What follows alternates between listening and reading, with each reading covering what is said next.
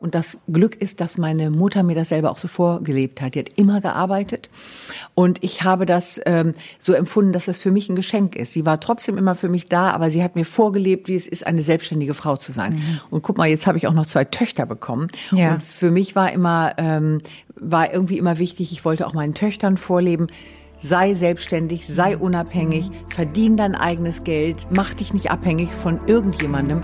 Und ich glaube, das ist mir ganz gut gelungen. Sina Peschke trifft. Frauke Ludowig. Es war im Spätsommer 2022, als ich Frauke Ludowig das erste Mal getroffen habe, direkt bei RTL in Köln, in einem schnörkellosen, gläsernen Konferenzraum mitten im Sendezentrum in Köln. Und sie ist das Gesicht von RTL exklusiv das Star-Magazin und das schon eine Ewigkeit. Seit fast 30 Jahren erzählt sie Geschichten von Prominenten aus der ganzen Welt, jeden Abend um halb sieben und Millionen Fans schauen zu. Und Frauke Ludowig führt dabei ein Leben, von dem viele Frauen träumen. Es ist, wie es ist. Sie jettet durch Deutschland und die Welt, trifft Julia Roberts oder George Clooney oder Ed Sheeran, immer top gestylt, der Friseur ist dabei und der Make-up-Artist und der Stylist sowieso. Aber auch hier ist es so, wie alles im Leben hat auch das seinen Preis. Und darüber und warum sie ihren Spitznamen Frikadellenfrauke so sehr mag und warum ich im Prinzip zweimal nach Köln fahren musste, also ich habe das mal ausgerechnet, 1600 Kilometer, um Frauke Ludowig endlich zu treffen. Das erfahrt ihr quasi jetzt. Frauke, ich weiß nicht, wie ich sagen soll. Ich, äh, ich freue mich. Wir haben es geschafft. Ich freue mich auch sehr.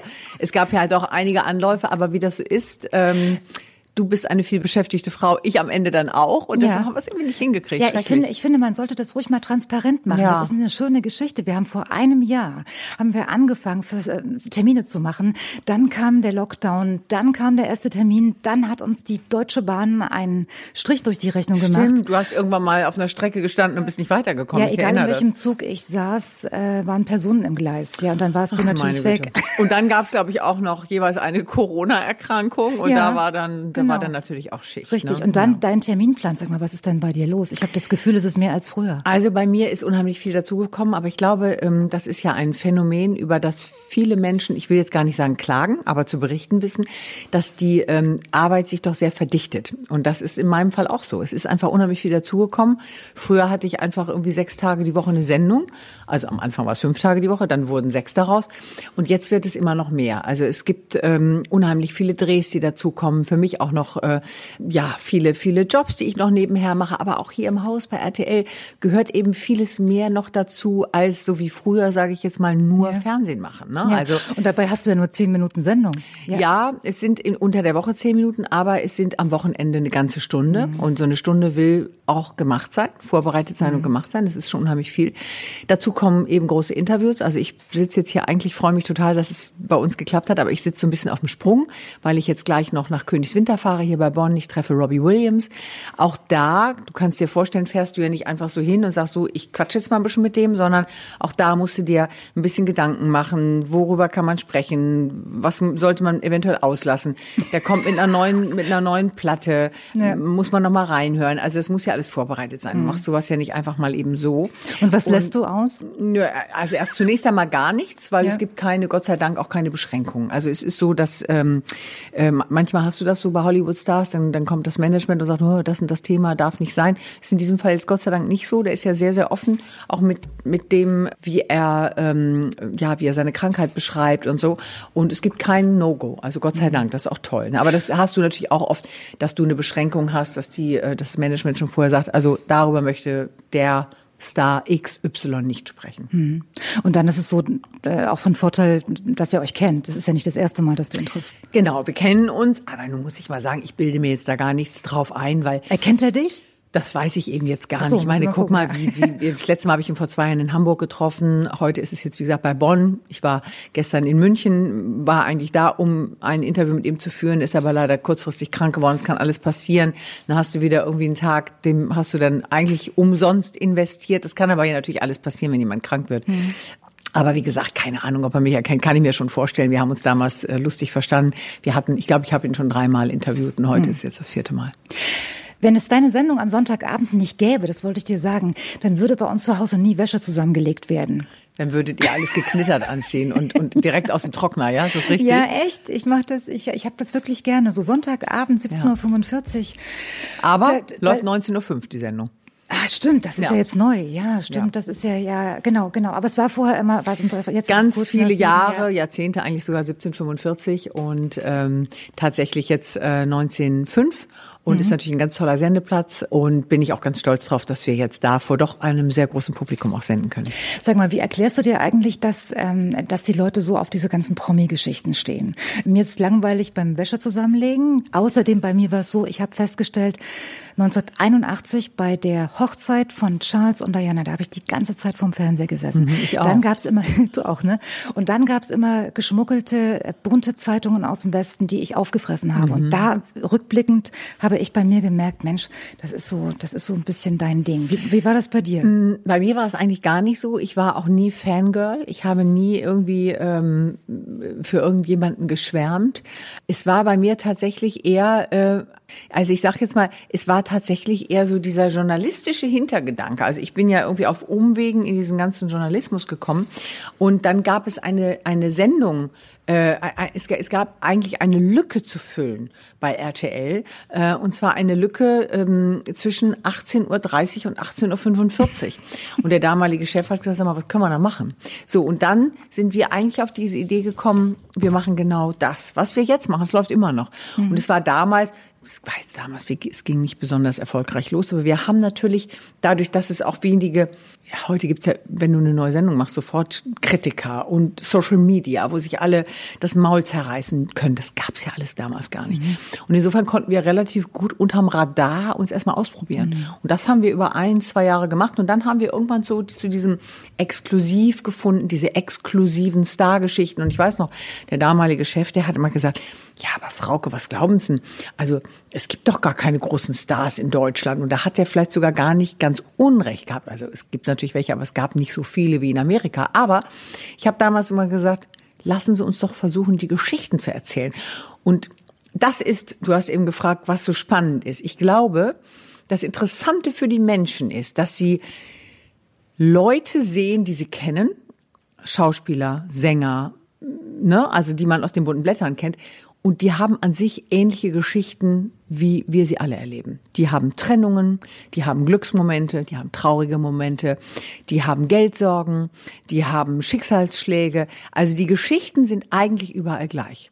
Ob, ob du mit deiner Nachbarin irgendwie über die andere Nachbarin sprichst, wo vielleicht gerade irgendwie was passiert ist, oder ob du mit ihr darüber sprichst, was gerade bei Promi XY los ist, deckt sich oft. Also du warst, äh, es ging los äh, mit einem Lückenfüller. Ja. Kann man so sagen. Ist so. Was, was ist, was ist schlimmer, Lückenfüller oder Quotenfrau? Äh, also ich, wie gesagt, Lückenfüller war ja überhaupt nicht schlimm, ganz im Gegenteil, war super, ja, ja. Äh, weil, weil ich, das war für mich eine Riesenchance. Und eine Quotenfrau war ich nie, weil ich war halt, habe immer also das kann ich wirklich mit Fug und Recht behaupten. Ich war immer sehr, sehr fleißig und ich wollte immer irgendwie das Beste machen. Und insofern hat mich da ja keiner hingesetzt, weil ich eine Frau bin, sondern weil ich einfach irgendwie, glaube ich, zur richtigen Zeit diese Idee hatte, damals noch mit ein, zwei Kollegen zusammen, zu sagen, wir machen das, wir probieren das aus und das hat funktioniert. Aber beides ist im Grunde genommen einfach gut. Du moderierst seit einer Ewigkeit RTL äh, exklusiv immer um 18.30 Uhr. Du bist äh, sozusagen ein echtes RTL-Gesicht. Man braucht bei dir gar kein Logo mehr in der Sendung oben links, sondern wo die Ludowig auftaucht, da ist RTL. Äh, was meinst du, ist das jetzt Fluch oder Segen für dich? Ach, für mich ist das eigentlich, ich kann es nicht anders sagen, eigentlich immer Segen. Also Fluch ist es nicht, ganz bestimmt nicht. Es ist ein Segen, weil ähm, ich lebe diesen Sender, ich lebe meine Sendung, ich liebe sie und ähm, das ist auch wichtig. Also ich glaube, ganz grundsätzlich ist es auch egal, welchen Beruf du ausübst du merkst den Menschen an, ob sie Spaß dran haben oder nicht. Und ich glaube, das ist das, was mir die Zuschauerinnen und Zuschauer, was die mir auch ähm, immer wieder spiegeln. Ach, man hat irgendwie, man denkt immer noch, wenn man dich sieht, du hast großen Spaß daran. Und so ist es auch. Aber du könntest nicht wechseln. Das so. weiß ich jetzt nicht. Ob, also ich könnte das bestimmt, aber die Frage ist ja, will ich das? Und mhm. eigentlich Ich muss ehrlich sagen, ich bin nun von Grund auf ein sehr treuer Mensch. Ich bin, bin wirklich, mir ist Treue irgendwie in die Wiege gelegt. Und wenn ich irgendwo meinen Platz gefunden habe, dann bin ich auch gerne da. Das ist so zu Hause, das ist so bei meiner Familie, das ist auch bei meinen Eltern, das ist im Geschäftshaus meiner Eltern. Ähm, ich bin, das ist in meiner Heimatstadt, das ist bei meinen alten Freunden. Ich bin da sehr treu. Ich bin nicht immer, ähm, ich bin nicht, ich arbeite nicht immer wirklich, das ist das Manko äh, daran, diese ganzen Verbindungen zum Beispiel zu alten Freunden zu halten. Da fehlt mir oft die Zeit. Mhm. Aber an sich ist es eben auch wie hier bei RTL. Ich habe damals große Chancen hier bekommen. Ich habe aber auch immer viel gegeben. Und es ist eben hier so mein Platz und ich fühle mich hier wohl. Also wie gesagt, ich glaube, ich, ich, könnte sicherlich auch was anderes machen, aber die Frage ist ja immer, möchte man das eigentlich? Und es sind 30 Jahre insgesamt geworden jetzt bei RTL exklusiv. Ähm, Noch nicht ganz, ne? Ja, aber, aber wir, so sind, wir, sind, wir sind nahe dran, ne? Sehr nahe, Am Jubiläum. Ähm, das ist jetzt eine, nicht nur eine persönliche Bestleistung, sondern du wirst damit garantiert auch irgendwie in die Fernsehgeschichte eingehen. Ja, möglicherweise ist das so. Aber das war nie mein Ziel. Aber lustigerweise ja. ist es so, wenn ich, ähm, oft wirst du ja gefragt, ja, hättest du das damals gedacht? Nee, natürlich nicht. Also du trittst ja keinen Job an, also du fängst ja auch nicht deine Arbeitsstelle beim Bäcker an und du sagst, oh, was mache ich denn hier in 30 Jahren? Backe ich immer noch dieselben Brötchen? Ne? Also das ist ja nicht der Fall. Es ist jetzt, es ist einfach so gekommen. Und ich hatte das große Glück, da habe ich natürlich selber auch äh, ordentlich was dazu getan, aber dieses, dieses Umfeld hat sich mit mir auch so verändert und es ist immer spannend geblieben. Ich hatte im Übrigen, das muss ich jetzt auch mal sagen, das ganz große Glück, dass ich in meinem Beruf auch eine Familie gründen konnte. Also die, mhm. die, den Beruf, diese Familie hier bei RTL gab es schon vorher. Und ich habe dann meinen Mann kennengelernt und ich konnte zwei ähm, Kinder auf die Welt bringen und konnte nebenbei auch das mit meinem Beruf vereinbaren. Das ist ja für Frauen nicht ganz selbstverständlich. Das ging bei mir sehr, sehr gut. Ich habe aber dennoch auch immer wieder, auch da schon die Entscheidung getroffen, sehr früh, ich steige auch sofort wieder voll ein. Ich bin nicht rausgegangen, mhm. musste mir damals dann auch von einigen übrigens eigentlich immer nur von Frauen anhören. Wie kann man das tun? Wie kann man nicht erst in Mutter längere längere Zeit in Mutterschutz gehen? Ich habe immer gedacht, ich möchte das eigentlich so weitermachen, weil ich glaube, ich kriege beides miteinander gut koordiniert. Außerdem äh, finde ich es auch wichtig, dass das ähm, Frauen in der Öffentlichkeit tun. Also für mich war das zum Beispiel selbstverständlich und auch mhm. für ostdeutsche Frauen damals. Mhm. Also vor 20 Jahren war das ja bei dir ja. 2003, als du deine Tochter bekommen genau. hast. Äh, dann, jetzt hat sich glaube ich ein bisschen angeglichen, aber in, in Westdeutschland war das schon noch mal eine andere Nummer äh, zu der Zeit äh, zu sagen, ich steig gleich voll wieder ein, da warst du nicht die Masse.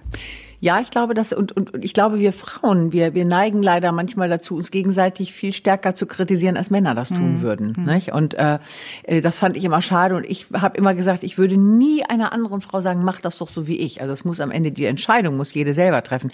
Und ich würde auch nie jemanden für so eine Entscheidung kritisieren. Aber ich habe und das Glück ist, dass meine Mutter mir das selber auch so vorgelebt hat. Die hat immer gearbeitet und ich habe das ähm, so empfunden, dass das für mich ein Geschenk ist. Sie war trotzdem immer für mich da, aber sie hat mir vorgelebt, wie es ist, eine selbstständige Frau zu sein. Mhm. Und guck mal, jetzt habe ich auch noch zwei Töchter bekommen. Ja. Und für mich war immer, ähm, war irgendwie immer wichtig, ich wollte auch meinen Töchtern vorleben, sei selbstständig, sei mhm. unabhängig, mhm. verdien dein eigenes Geld, mach dich nicht abhängig von irgendjemandem. Und ich glaube, das ist mir ganz gut gelungen. Das müssen, finde ich, Mütter auch ihren Söhnen vorleben. Also gerade wenn, wenn sie Jungs haben, dass sie halt nicht diese, diese traditionelle Rolle übernehmen, sondern dass sie den Jungs gleich zeigen, wo es lang geht. Du hast absolut recht. Aber wie gesagt, nun war ich in, ja, nun war ich in der Situation, ja. zwei Mädchen zu haben. Ja. Und deshalb war das für mich immer relativ klar. Aber auch da gehst du ja nicht so theoretisch ran. Du kriegst, setzt ein Mädchen in die Welt und sagst, so, der lebe ich jetzt das immer mal vor. Es war einfach so. Und es natürlich trägt dazu bei, dass einem dieser Job Spaß macht. Mhm. Und ich bin immer wieder hier gerne hergekommen. Ich muss allerdings auch sagen, es ist ein kleines Geheimnis, das ich dir jetzt verrate. Ja, ähm, immer gerne. Ich werde gerne, äh, wurde gerne auch schon mal gefragt, ja, gab es denn bei dir, du machst das jetzt so lange, nie mal den Moment, wo du mal keinen Bock mehr hattest, wo du mal irgendwie der ganzen Sache überdrüssig warst, wo dich die Promis angekotzt haben. Mhm. So. Äh, und dann habe ich immer gesagt, hm, es gab zwei Male in meinem Leben, wo ich irgendwie dachte, boah, es ist mir jetzt alles irgendwie, ich habe keinen Bock. Und es ist, also wirklich, und lustigerweise bin ich zweimal schwanger geworden. und dann war ich hier raus. Ja. Einmal vier Monate, einmal viereinhalb Monate und war dann aber irgendwie immer wieder froh, zurückzukommen. Also ich konnte mich dann puzzeln und konnte nochmal, ne, hab nochmal eben diesen neuen Schritt, erst das eine Kind, dann das zweite Kind. Und dann war es schon irgendwie toll, immer wenn ich wieder arbeiten konnte. Hm. Du bist sowas von bekannt. Ich äh, habe aber auch schon rausgefunden, wie du das am besten managst, so im, im, im Tagesgeschäft. Denn es gibt den berühmten Frauke Ludowig-Trick.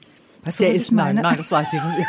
Aber verrat ihn mir, falls ich ihn noch nicht wirklich anwende, wenn du ich, ihn... Ja, ja. Ich habe das schon von anderen gehört, die dich getroffen haben. Ja. Und ich habe das ja, du kannst dich nicht mehr daran erinnern, das ist bestimmt 15 Jahre her, da war ich schon mal hier, da war ja. er noch in der Aachener Straße. Und da habe ich mit dir gesprochen, da kam jemand vorbei, die hatte so einen Zopf und die hatte so einen grauen Hoodie an. Und ich wollte die fragen, äh, sag mal, wann kommt denn jetzt Frau Geludowig? Und dabei warst du das. so meinst Da hatte du. ich noch keinen Fotografen dabei. Du bist nämlich jemand, mhm. der ungeschminkt zum Bäcker geht und nicht erkannt wird. Ne?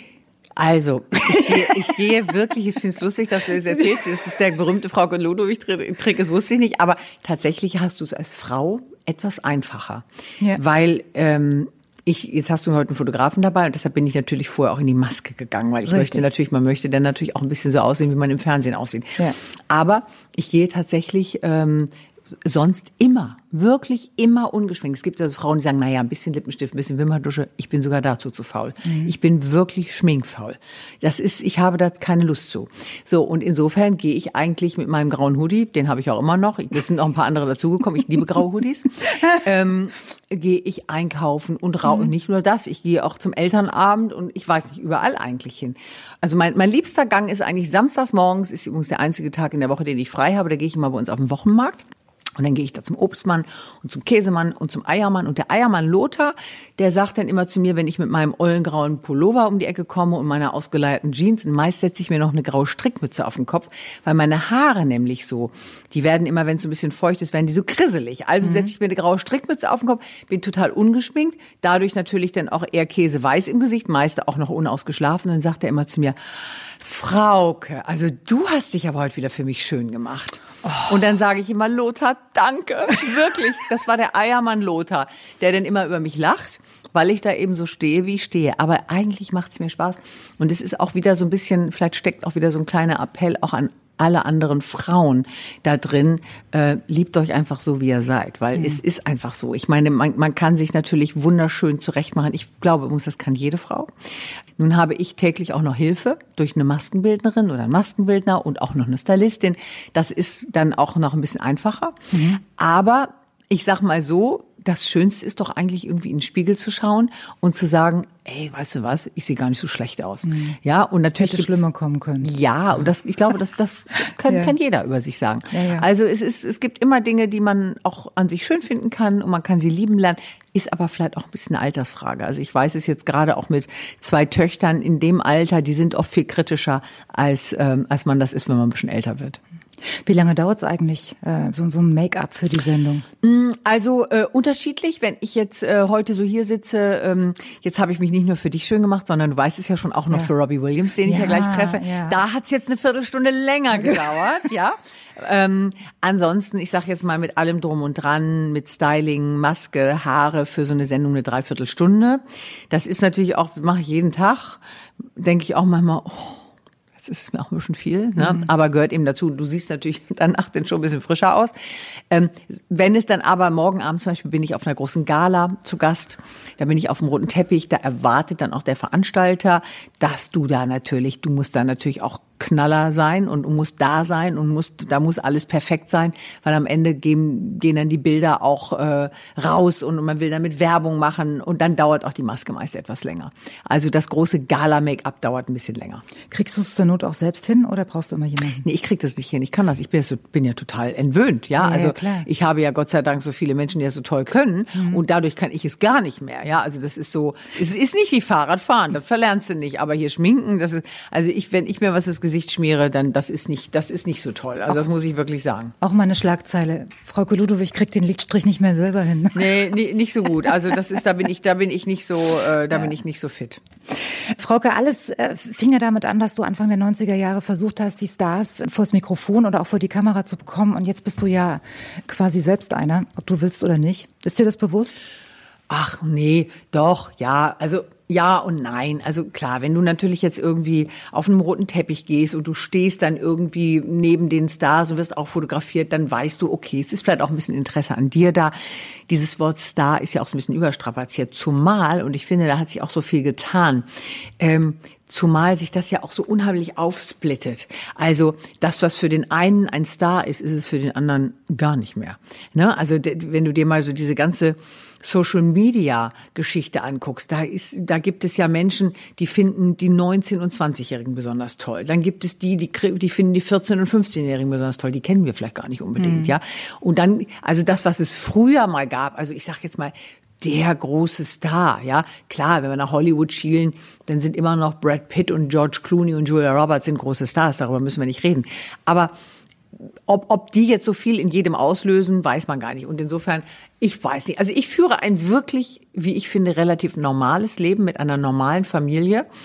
Ähm, wenn ich nach Hause komme, dann, dann sagt meine Mutter immer, wenn ich mit der durch die Stadt gehe, Frau, hast du gesehen? Der hat dich erkannt. Und dann sage ich immer, ja, weiß ich, ja, gucke ich überhaupt nicht hin, ja. Mhm. Also ich sehe das irgendwie eher spielerisch. Aber wenn du so lange im Geschäft bist mit all den Kontakten, die du mittlerweile hast, du hast es doch bestimmt leichter. Also wenn du jetzt bei, bei Ed Sheeran äh, Interesse bekundest, dann, dann, dann musst du dich nicht mehr hinten anstellen, sondern dann, dann sagst du nicht mehr, ob du kommen kannst, sondern dass du kommst. Ja, ja, das ist so, das ist ein Vorteil und es ist auch manchmal so, es ist natürlich, uns werden ja auch viele Interviews natürlich angeboten, ist klar.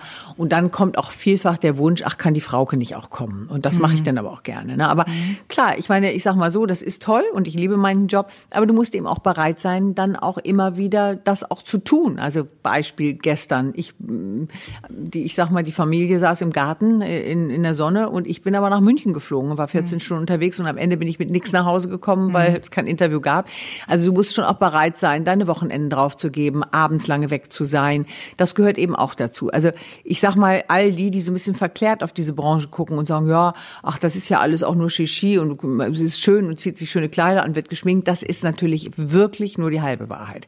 Also der Job ist schon auch häufig hart und du musst, mhm. ne, du hast, hast oft keinen Schlaf. Ich meine, das beste Beispiel ist wirklich immer, wenn ich nach Amerika geflogen bin zur Oscarverleihung da schläfst du grundsätzlich gar nicht. Also da durch die Zeitverschiebung schon allein. Du kommst da an und wir haben sofort immer gearbeitet und gedreht und auf dem roten Teppich und Geschichten gedreht und ganz kurz mal irgendwie Nickerchen gemacht und dann wieder weitergemacht. Also da kommst du wieder und bist erstmal erschossen, ganz im hm. Ernst. Hm. Bist wirklich äh, KO. Hm. Aber ähm, du bist ja auch so eine, die dann gestern Los Angeles und und und und, und morgen Abend 18:30 Uhr stehst du wieder gerade. Habe so. ich eigentlich immer gemacht. Ja, ja, das ist mir nämlich aufgefallen, ja. das weiß ich. Ja. Äh, aber nochmal auf die auf die Promis zurückzukommen komm, sag mal, wenn du jetzt so, so, so eine Nummer wie Ed Sheeran haben möchtest, wie lange dauert es denn?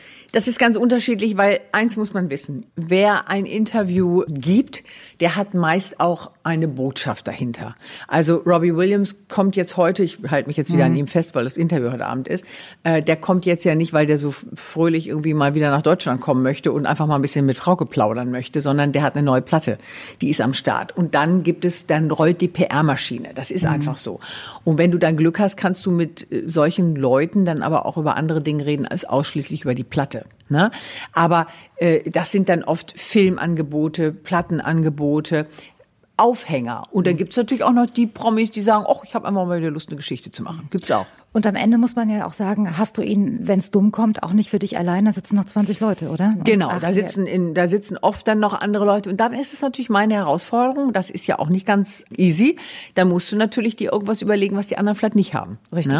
Mhm. Und ähm, ja, das ist, es, es läuft eben auch nicht immer äh, alles geradeaus. Am Ende sieht's immer alles schön aus. Aber ich hatte jetzt kürzlich ein Erlebnis, das war jetzt auch nicht so ganz einfach. Da habe ich, äh, bin ich nach äh, Cannes geflogen, also nach, nach Nizza geflogen. Das kürzeste Interview aller Zeiten, Kate oder? Winslet. Ja, genau. Ja, ist, ich weiß gar nicht, ob es so kurz war, aber es war irgendwie, ja, also ich hatte mir da so ein bisschen mehr davon erträumt. Also mhm. ich denke immer, wenn die andere Seite dann auch wüsste, so, da ist jemand auch irgendwie morgens um fünf, hat Köln verlassen und ist dann hierher geflogen und am Ende wartest du, wartest du, wartest du und dann kriegst du eben so ein Acht-Minuten-Interview. Also das ist dann immer so ärgerlich, dir wird vorher manchmal was versprochen, du kriegst irgendwie zehn Minuten und dann wird's runtergekürzt, dann sind es nur noch sechs und dann musst du irgendwie was draus machen. Mhm. Und dann wird's problematisch. Und ich hatte mal eine sehr lustige Geschichte, da bin ich nach München geflogen, weil ich ein Interview hatte mit Bruce Willis und ich habe angefangen mit ihm zu sprechen.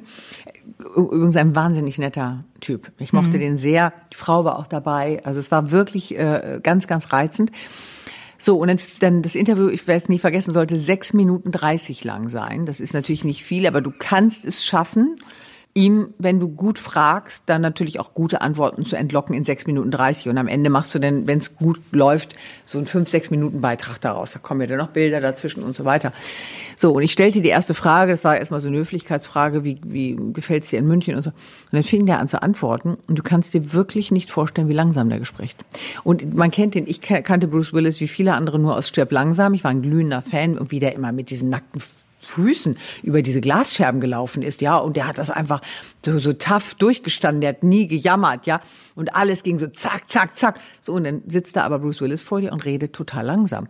Und ich merkte, wie ich spätestens nach meiner zweiten Frage wirklich am Rande der Verzweiflung war, weil ich dachte, ich komme jetzt wieder ja. nach Hause, also zu RTL, und habe eigentlich nur ein paar lahme Antworten. Und dann war ich, glaube ich, am Ende dieser 6.30 so verzweifelt, dass ich dem das gesagt habe. Ich gesagt habe, also lieber Herr Willis, das tut mir jetzt total leid, aber ich soll jetzt hier einen ganz langen Beitrag über sie machen. Und und dann war der so süß und hat gesagt, ja, er wüsste das, er wüsste, dass er so langsam spricht. Und dann hat er sich zu seinem Management umgedreht und hat gesagt, ähm, also er wollte mir die die Zeit jetzt verdoppeln. Und ich hätte noch mal sechs Minuten dreißig. Das Management fand das total doof, ja, Na, ist ja oft mhm. so, aber er hat das selber entschieden und dann hatte ich die Zeit noch mal und das war ganz toll.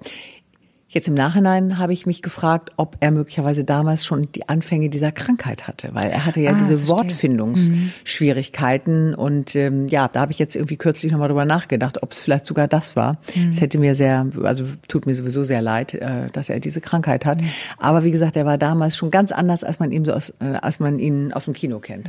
An wem bist du jetzt nach 30 Jahren immer noch dran? Den du noch nicht bekommen hast? Oder, oder kannst du jetzt wirklich sagen, im Grunde genommen hatte ich sie alle? Ich weiß nicht, ob ich sie alle hatte. Es gibt welche, die hatte ich einfach gar nicht, weil sie vorher gestorben sind, wie zum Beispiel Prinzessin Diana. Die hätte ich immer gerne mal selber Schwarze nicht Humor. interviewt. Das, das, das war ja gar nicht möglich. Also sie hat ja damals so ein paar Enthüllungsinterviews gegeben in England, aber ich glaube, das wäre international ganz schwer möglich gewesen. Aber das ist, ist immer so ein bisschen traurig, wenn man, wenn man denkt, ach, die hätte ich irgendwie gerne noch mal irgendwie getroffen. Ich glaube, ich hatte wirklich irgendwie schon die meisten. Es gibt noch eine Frau, die ich noch nie getroffen habe, die treffe ich nächste Woche. Das ist Julia Roberts. Die ah. habe ich noch nie getroffen, aber tatsächlich treffe ich die jetzt in London. Freue ich mich auch sehr drauf. Und ja, ich, also ich sag mal so, ich kann das auch immer gar nicht. Die Frage ist schwer zu beantworten, weil ich gar nicht so ähm, personenorientiert versuche zu drehen, sondern meist, ob es sich um eine gute Geschichte handelt. Mhm. Wenn einer eine gute Story hat, äh, dann bin ich immer froh, wenn ich dann das Interview kriege. Ne? Mhm. Aber es gibt jetzt eigentlich nicht so, ich sage jetzt mal Promi XY, bei dem ich sage, oh, da bin ich jetzt aber mal dahinterher. Also ich hatte jahrelang, habe ich mal gedacht, ach, ich möchte so gerne Madonna mal treffen. Dann ist es dazu gekommen, dann haben alle zu mir vorher gesagt, oh, die ist so schwierig, die ist so doof und die kann gar nicht mit Frauen. Du, das war die netteste, eine der nettesten Prominenten, die ich je getroffen habe. Ich fand die mega cool. Mhm.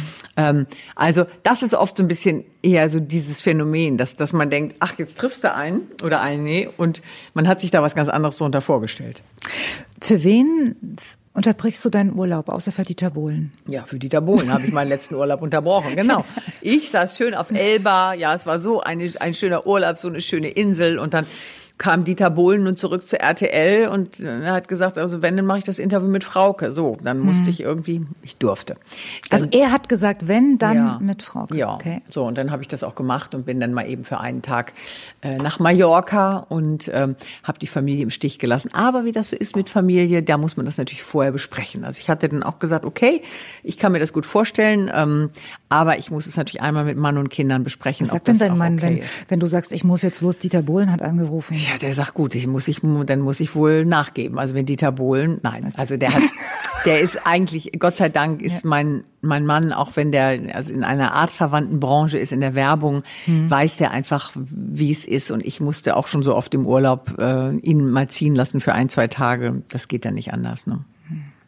Aber gibt's noch jemanden, wo du es tun würdest, außer Dieter Bohlen? Ja, also ich, wie gesagt, auch da würde ich jetzt wieder ganz klar sagen, wenn einer eine Wahnsinnsgeschichte plötzlich hat, dann würde ich das für jeden tatsächlich machen, wenn man denn weiß, das hat eine riesen Aufmerksamkeit. Ne? Mhm. Also jetzt, ich, ich glaube, ich würde jetzt keinen Namen nennen, also ich würde jetzt nicht sagen, oh, wenn der Brad Pitt jetzt da ist, weil, also da, da, es muss irgendwas dahinter stecken, es muss irgendeine Story dahinter stecken. Ne? Also du lebst ja das Leben, von dem viele Frauen träumen. Das muss dir klar sein, ne?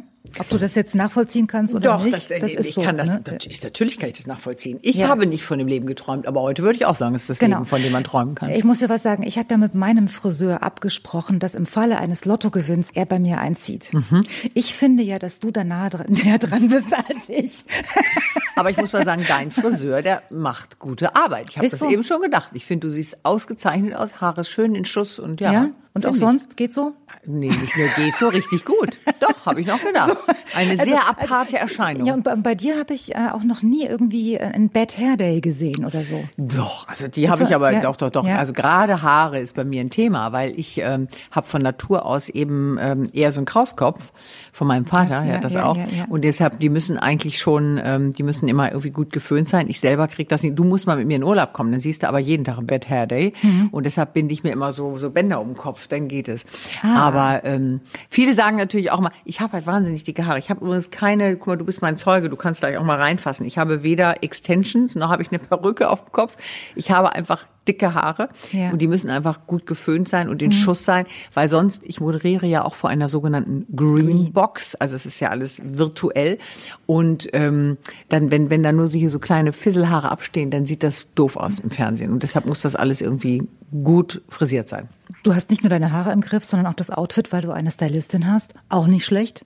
Ja, also Ja, das, wir haben eine ganze Styling-Abteilung, aber nun muss ich sagen, aus dieser Abteilung ist eine mir besonders ans Herz gewachsen. Wir sind sehr eng befreundet, Ja. die Tine. Wir sind auch bei Instagram ein, ein unschlagbares Couple, glaube ich. Also viele Ich sagen, Mensch, gesehen, ihr ja. zwei, ihr solltet mal mehr machen und so. Ach, aber irgendwie ist das ja eine schöne Plattform, da kann man ja eben auch so viel richtig. machen. Und sie hängt dir morgens die Klamotten Mhm. raus und sagt, Frauke, heute gehst du mal in Rot oder so. Äh, Ja, es ist nicht ganz so. Ich, ähm, äh, es gibt natürlich hier, weil ich ja wirklich hier fast jeden Tag auf Sendung bin, habe ich hier eine Stange mit Klamotten und dann suche ich mir häufig was raus.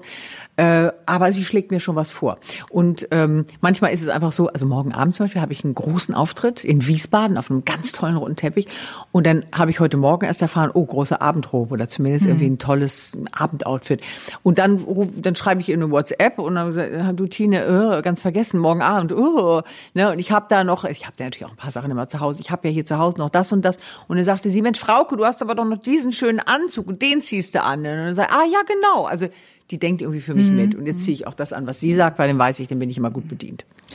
Äh, ein bisschen stelle ich fest, scheinst du dich aber trotzdem so ein bisschen selbst unter Druck zu setzen, weil du postest in letzter Zeit auffällig äh, viele so äh, Filmchen aus deinem persönlichen Fitnessstudio.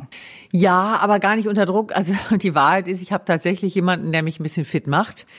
Jetzt gerade den Markus und äh, der setzt mich unter Druck. Also das möchte ich jetzt hier an der Stelle mal sagen. Also der sagt, ich müsste viel mehr machen. Also Ja, wir ja. ja und deshalb ähm, hat er hat ja wahrscheinlich auch recht. Also ich bin ja so ein ich bin so ein, so ein so ein Phasensportler. Also ich bin, wenn du mich jetzt fragst, was ich lieber mache, dann ist ganz klar die Antwort, Mhm. ich liege am liebsten auf dem Sofa. Also es gibt ja diese Menschen, die habe ich auch in meinem Umfeld, die machen mir Angst, die immer sagen, ach, wenn ich einen Tag keinen Sport mache, ist ganz schlimm.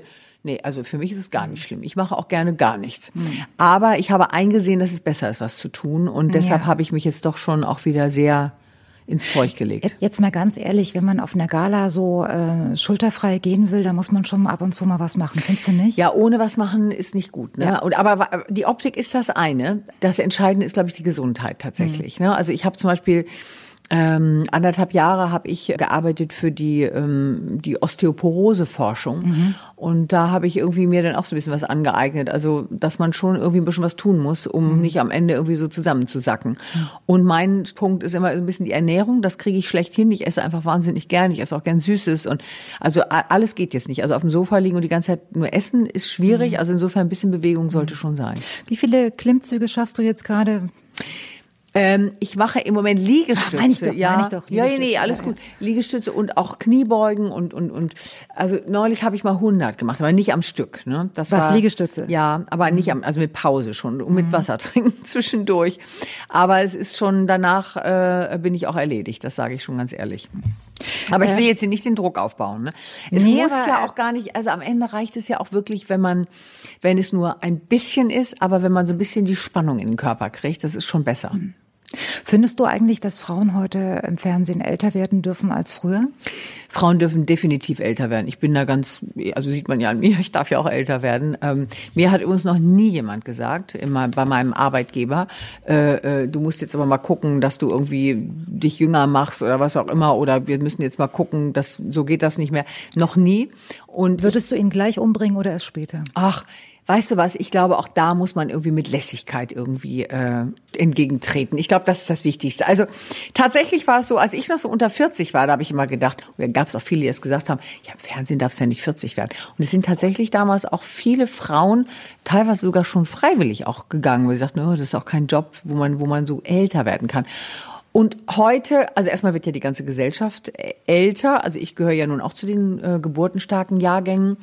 Und ähm, man sieht, es ist ja, es kommt ja gut an. Jetzt sind wir sowieso gerade in der Retrowelle. Also viele mögen ja auch das, was früher mal war, mhm. ähm, das, was jetzt wiederkommt. Aber ich habe auch den Eindruck, also ich finde immer, man ist doch bei vielen Sachen auch gut beraten, wenn man sich selber fragt. Wenn man sich selber fragt, wie man das eigentlich findet. Und also ich, ich gucke mir gerne auch Menschen mit Erfahrung im Fernsehen an. Und zwar egal, ob Mann oder Frau, das ist mir sowieso egal. Mhm. Aber man darf älter werden. Ich bin mir da, bin mir da relativ sicher. Ich musste ja sehr lachen, als ich gelesen habe, wo du herkommst. Nämlich, deine Eltern hatten eine Metzgerei. Haben. Haben. Haben. Immer noch. Ja, also eigentlich ähm, hat natürlich jetzt mein Bruder da das Ruder übernommen mit seiner Frau, also mit meiner Schwägerin. Aber mein, vor allem mein Vater ist da noch täglich am Werk. Äh, meine Mutter auch.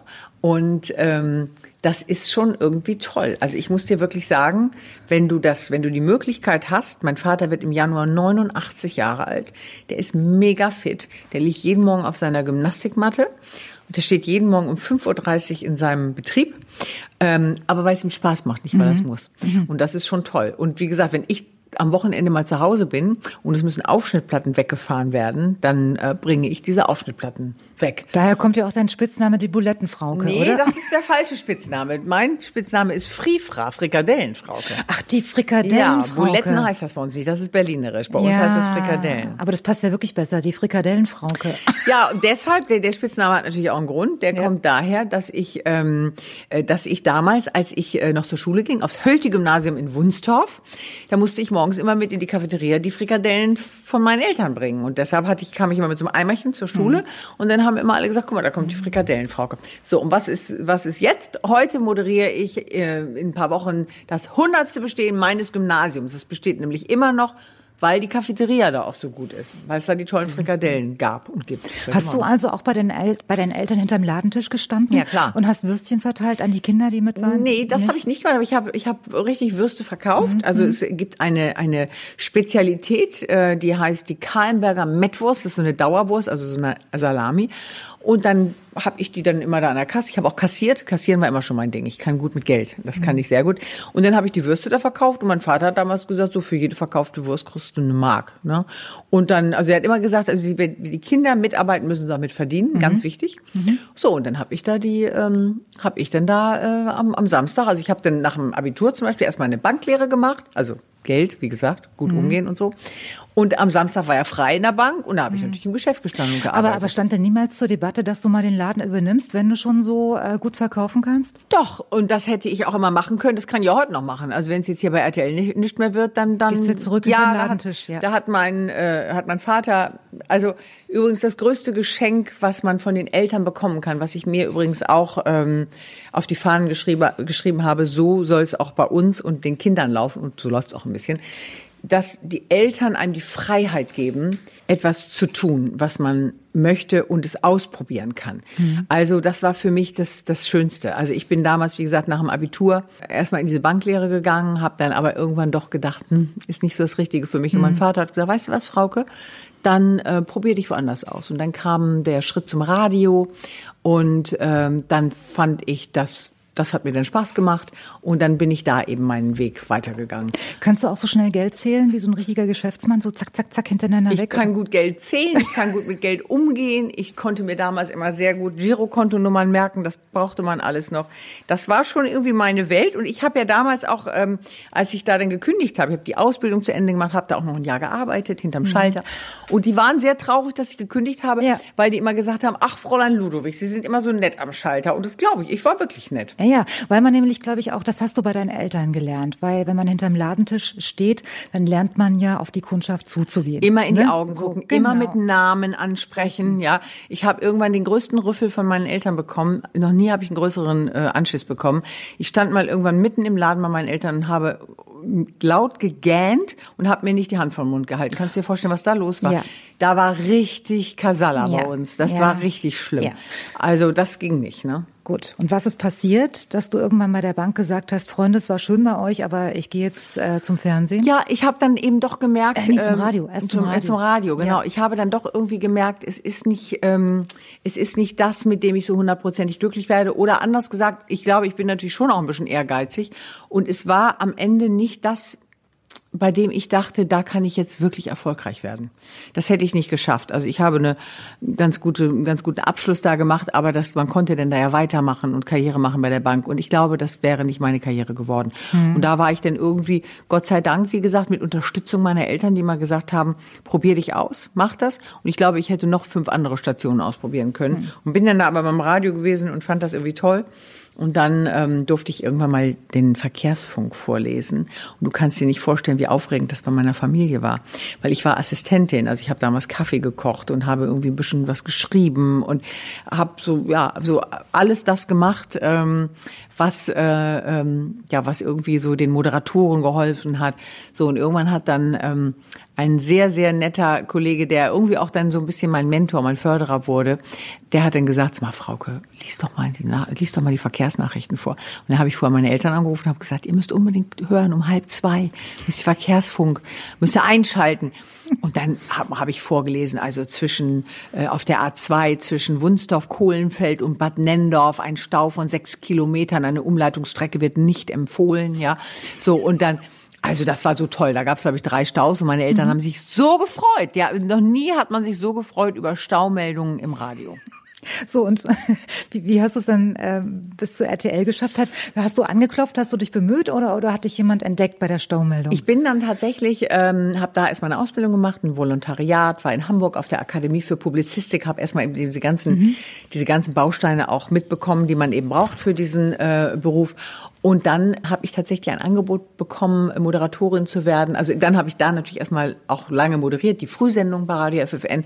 Und dann hatte mich da jemand gehört und hat gesagt, sag mal, hast du nicht Lust beim Fernsehen was zu moderieren? Und dann bin ich zum Regionalprogramm erstmal gegangen. Immer ein guter Einstieg und habe hier in Essen damals das Regionalprogramm für RTL in Nordrhein-Westfalen moderiert.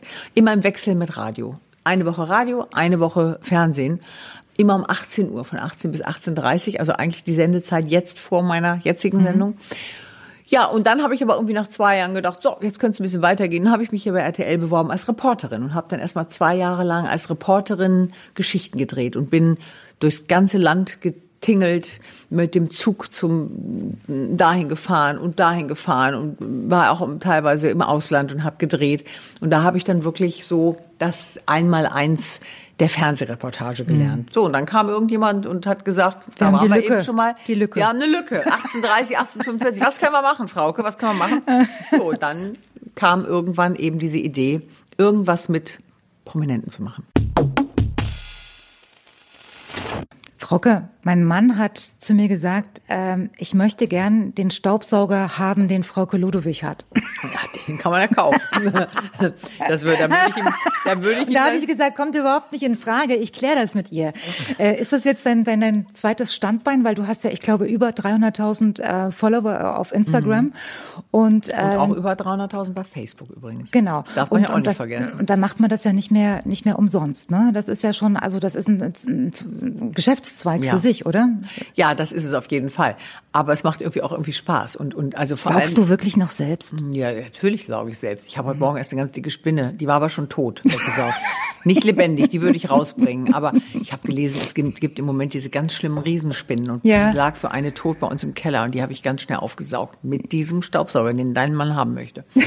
ähm, ja, klar sauge ich selbst. Also das ist mhm. natürlich. Also Aber auch, du entwickelst dich damit, äh, wollte ich ja eigentlich feststellen, zu, zu einem Werbegesicht. Ja, äh, du machst hier mal was und da mal was. Nach welchen Kriterien suchst du aus? Neulich habe ich Hundefutter gesehen, weil du natürlich auch einen Hund hast. Ob's passt. Es muss passen. Ja. Und es muss äh, wahrhaftig sein. Und es, es geht nicht, irgendwas zu machen, hinter dem man nicht steht. Das ist ja natürlich auch mal so leicht dahingesagt, aber so ist es einfach. Mhm. Also irgendwas, was mir nicht gefällt, würde ich auch nicht machen.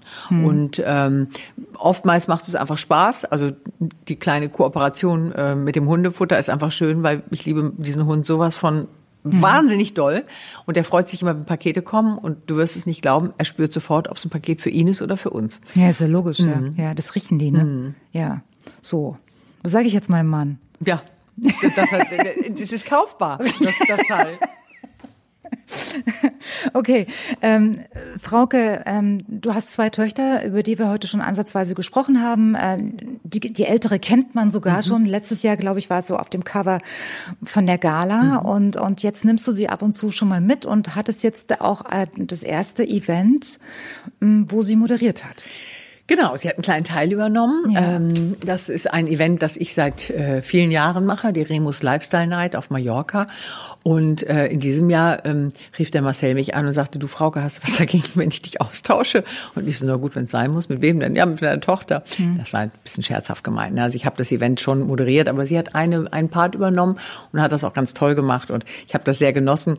Und ich finde das übrigens auch, ähm, das habe ich ihr auch an dem Abend gesagt, ich empfinde das übrigens auch als großes Kompliment an meinen Beruf an das, was ich mache, dass sie sagt, ich habe da auch Lust zu. Mhm. Ich weiß jetzt gar nicht, ob das, wir reden jetzt hier nicht darüber, Moderatorin zu werden, aber sie möchte einfach in diese Medienbranche, sie, sie interessiert das und das finde ich irgendwie toll.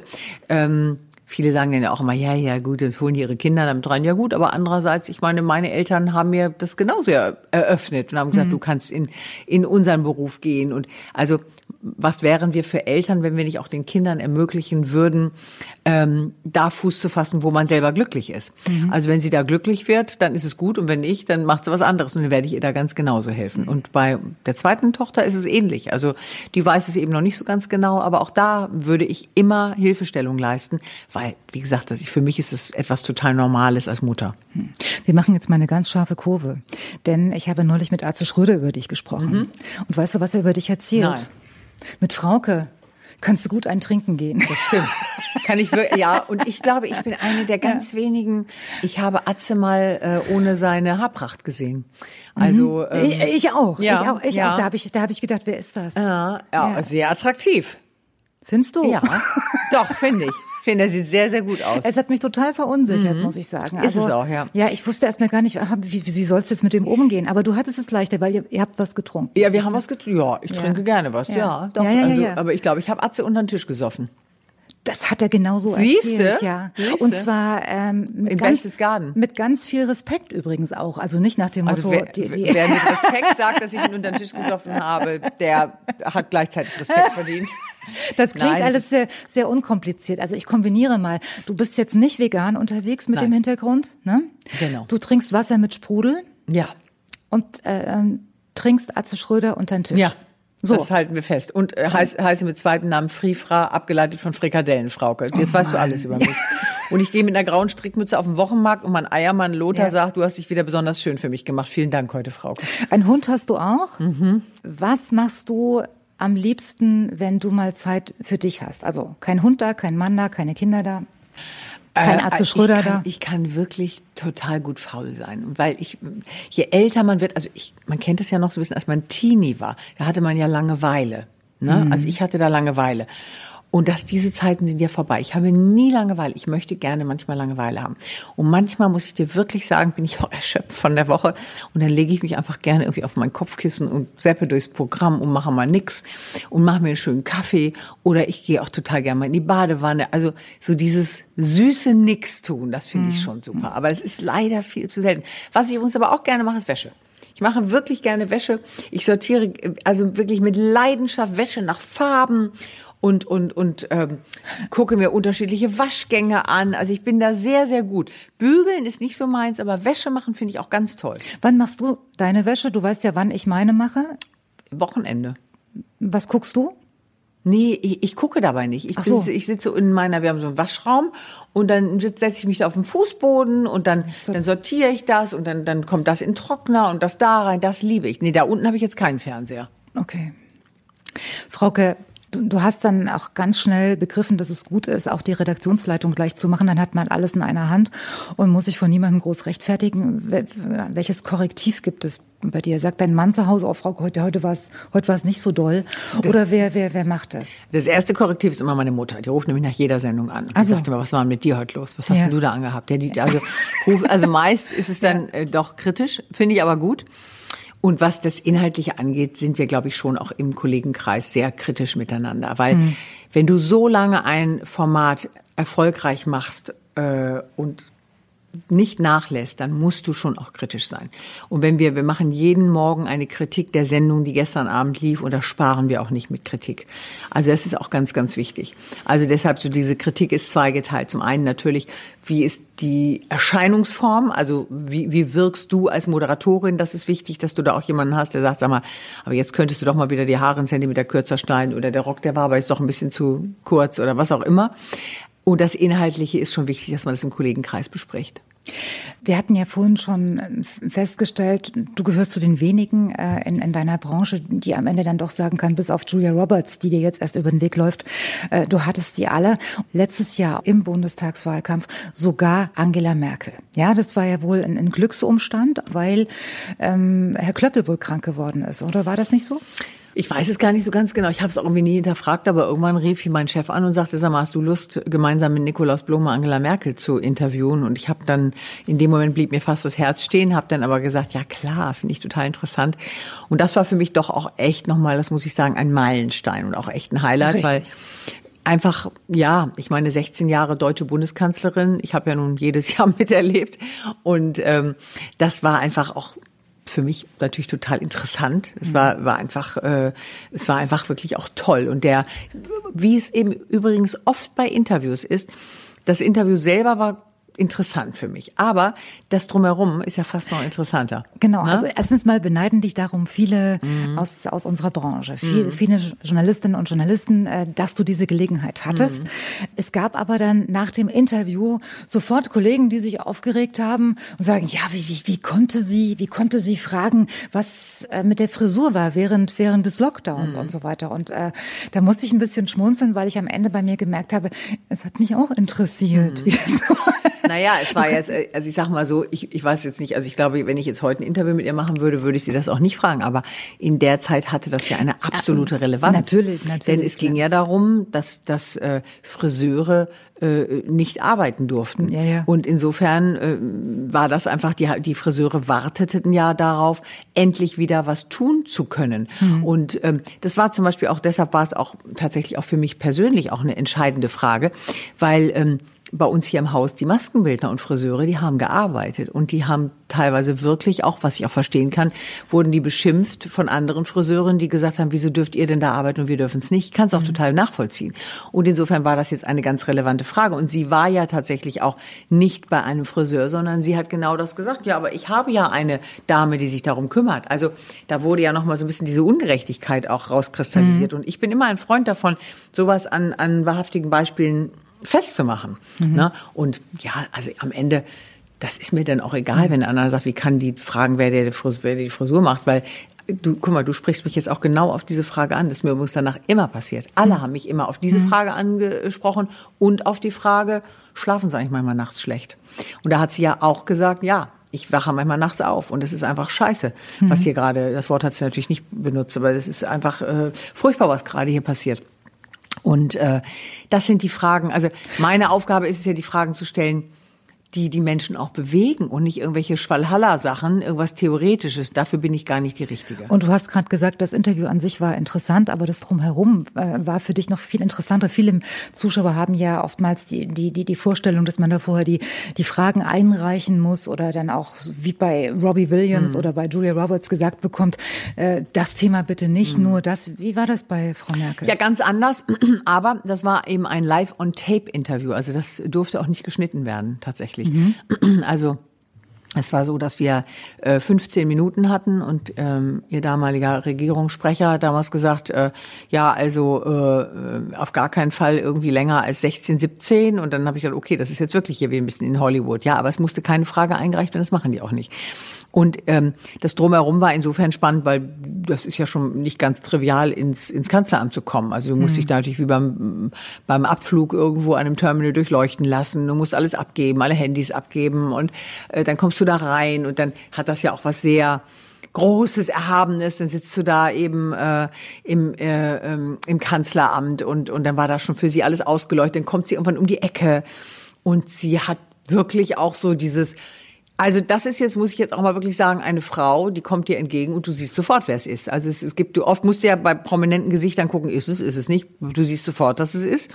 Äh, es ist ihr Gang, es ist ihre Art, es ist ihr Gesicht. Ich, wir haben uns angeguckt, wir mochten uns sofort. Ich mhm. finde, also ich war sowieso immer beeindruckt von ihr, ähm, wie sie, das ist jetzt keine politische Meinung, sondern wie sie agiert hat und mit welchem ähm, ja, wie, wie sie, wie sie diese Jobs gemeistert hat. Und ich, also ich, wir haben uns angeguckt und irgendwie mochten wir uns. Und ich glaube, sie mochte mich auch. Und es war so lustig, bevor es dann irgendwie losging, hat sie so unheimlich gehustet. Also, weiß nicht, ja. irgendwie, ob der Teppichboden irgendeine Ausdünstung hatte oder so. Und dann habe ich irgendwie einen Hustenbonbon angeboten. Also es war irgendwie alles total, äh, war, war total nett und, und sehr, sehr, also ich würde fast sagen, sogar ein bisschen hatte so eine, so eine freundschaftliche Ebene und das macht es natürlich dann leicht. Ne? Kurze Fragen, kurze Antworten. Mhm. Beziehungsstatus? Verheiratet. Kinder? Zwei Töchter, die besten der Welt. Das Gute an dir ist? Dass ich zuverlässig bin. Was ist nicht so prickelnd? dass ich, ähm, wenn mich etwas langweilt, immer gähnen muss. Dein coolstes Hotelzimmererlebnis in drei Sätzen. Äh, es war mitten im Sommer, ähm, ich hatte die, das Fenster total groß offen, äh, Licht angelassen und als ich wieder nach, ins Hotel zurückkam, war alles voller Mücken und ich musste mit einem ähm, Kollegen in sein Hotelzimmer und das war ganz schön. Ach so, mit dem Kollegen? Ja. Was denn sonst? äh, der böseste Kommentar, den du mal über dich lesen musstest? Weiß ich gar nicht. Fällt mir jetzt gar keiner ein. Schon mal den Führerschein abgegeben? Doch, es fällt mir wieder ein. Was? Ähm, ich habe neulich eine, eine Sportübung äh, ähm, äh, gepostet, also meine Liegestütze, auf die du mich eben schon angesprochen ja. hast. Und da haben zwei Leute drunter geschrieben, ach, dein Double ist aber fit. Also die haben mir nicht geglaubt, dass ich das bin. Oh. Fand, fand ich gemein. Schon mal den Führerschein abgeben müssen? Nein. Schnitzel oder Zucchini-Nudeln? Also das passt ja ganz gut zusammen, eigentlich beides. Aber mhm. ich esse auch sehr, sehr gerne Schnitzel mit äh, Kartoffelsalat. Was ist bei dir immer im Kühlschrank? Immer im Kühlschrank ist ähm, Wasser, ach, da sind ganz viel, immer Süßigkeiten, schmeckt am besten kalt und immer Leberwurst aus der Heimat. Äh, wofür gibst du zu viel Geld aus? Für Essen. Mit wem würdest du gerne mal eine Nacht durchmachen? Mit Atze Schröder, wenn der, wenn der sich endlich mal wieder traut. In wen warst du mal heimlich verliebt, den wir vielleicht sogar kennen? Heimlich verliebt? Mhm. In so Atze Schröder? Ach Gott. Nein, okay, wer weiß, das ist ein Witz. Nein. Ähm, nee, war, war ich gar nicht irgendwie. Nee, fällt mir, gibt's jetzt auch keinen. Welches Poster hat früher über dein Bett gehangen? Ja, eben keins. Ich war nie ein Fangirl. Deine erste große Liebe hieß? Äh, Werner. Dein erster Kuss war wo? In Wunsdorf, in meiner Heimat. Dein erstes Auto war ein? Ähm, oh, das war die Jagdwurst meiner Eltern. Das war ein, ein weißer Opel Kadett, der als Firmenwagen genutzt wurde. Und wenn ich den gefahren habe, dann haben meine Freunde immer gesagt, Frau kommt wieder mit ihrer Jagdwurst. Die längste Zeit, in der du einem Mann treu warst? Ist meine Ehe. Wie lange? Jetzt glaube ich, warte mal, 19 Jahre. Und das schönste Kompliment, das dir je ein Mann gemacht hat? Ich liebe dich auch ungeschminkt. Nein, und noch was. Du hast schöne Füße. Weil ich habe ja so, ich hatte ja meinen Shitstorm wegen meiner Füße, hm. weil die, die, äh, weil meine Füße sind jetzt nicht so schön. Also wenn jemand meine Füße mag, dann mag er auch mich. Und das Romantischste, was du je für einen Mann gemacht hast? Äh, ich habe damals meinem Ex-Freund zum 30. Geburtstag 30 Zahnbürsten geschenkt. Ich fand, das war sehr romantisch. Der war, der war, der hat sich krankhaft immer die Zähne geputzt und da habe ich 30 Zahnbürsten eingepackt und mhm. der dachte immer, es kommt jetzt also klein, groß, riesengroß. Er dachte immer, es kommt immer das große Geschenk, aber bei der Nummer 30 mhm. war es immer noch eine Zahnbürste. Mhm. Ich fand das okay, vielleicht nicht romantisch, aber kreativ, oder? Du guckst gerade so, so verstört. Was steht denn jetzt noch so außer Robbie Williams auf deiner persönlichen To-Do-Liste, wo du dich äh, drauf freust und was, was endlich noch gemacht werden muss? Also es kommen in diesem Jahr noch unheimlich viele Sachen. Der Herbst ist pickepacke voll, der Winter ehrlich gesagt auch schon wieder. Und irgendwie macht es mich mal glücklich, wenn ich weiß, auch das nächste Jahr kommt schon wieder und äh, da gibt's schon wieder viele Termine. Ich freue mich schon wieder auf Let's Dance. Wir werden das wieder begleiten. Mhm. Ähm, äh, wie gesagt, es gibt noch tolle Interviews äh, mit äh, Julia Roberts, mit George Clooney. Ähm, ich habe noch ein paar tolle Veranstaltungen, die ich moderiere, aber ich freue mich natürlich auch immer auf die Zeit mit meiner Familie. Und es gibt auch noch äh, zwei ganz tolle Doppelmoderationen mit meiner Tochter. Und auf die freue ich mich auch ganz besonders. Frauke. Du siehst, ich werde nicht arbeitslos im Moment. Nein, nein. Und vor meinem geistigen Auge sehe ich dich an der Wursttheke stehen. Ja, also wenn ja. du, ich sage dir, wenn du was bestellst bei uns und du ja. möchtest eine Aufschnittplatte geliefert haben, ich bringe dir die persönlich vorbei. Also ich hatte es neulich erst wieder, da stand ich da eben ungeschminkt, nicht mit Wollmütze, aber ungeschminkt und dann hat die Dame, der ich das geliefert habe, hat gesagt, ach Mensch, sind Sie die Schwester von der Frauke? Und ich gesagt, ja, bin ich. Aber die Frau hat gar keine Schwester. Nein, ich habe es hinterher aufgeklärt. Ich habe gesagt, ich bin selbst. Dann glauben die das immer nicht. Du, das hast du nicht umsonst gesagt. Ich mach das. Jetzt grüß erstmal Robbie Williams von mir. Das mache ich ganz gerne. Ich grüße euch alle da draußen und Sie alle da draußen. Hat mir ganz großen Spaß gemacht. Es hat ja lang genug gedauert, bis wir, bis wir zueinander gefunden genau, haben. Genau, aber wir, wir, wir, können quatschen. Wir können quatschen. Wir schön. können das gerne irgendwann weitermachen. Ja, ja, klar. Ja, Dann ich melde mich jetzt schon mal an, dass es genau. in zwei Jahren klappt. ich bin da.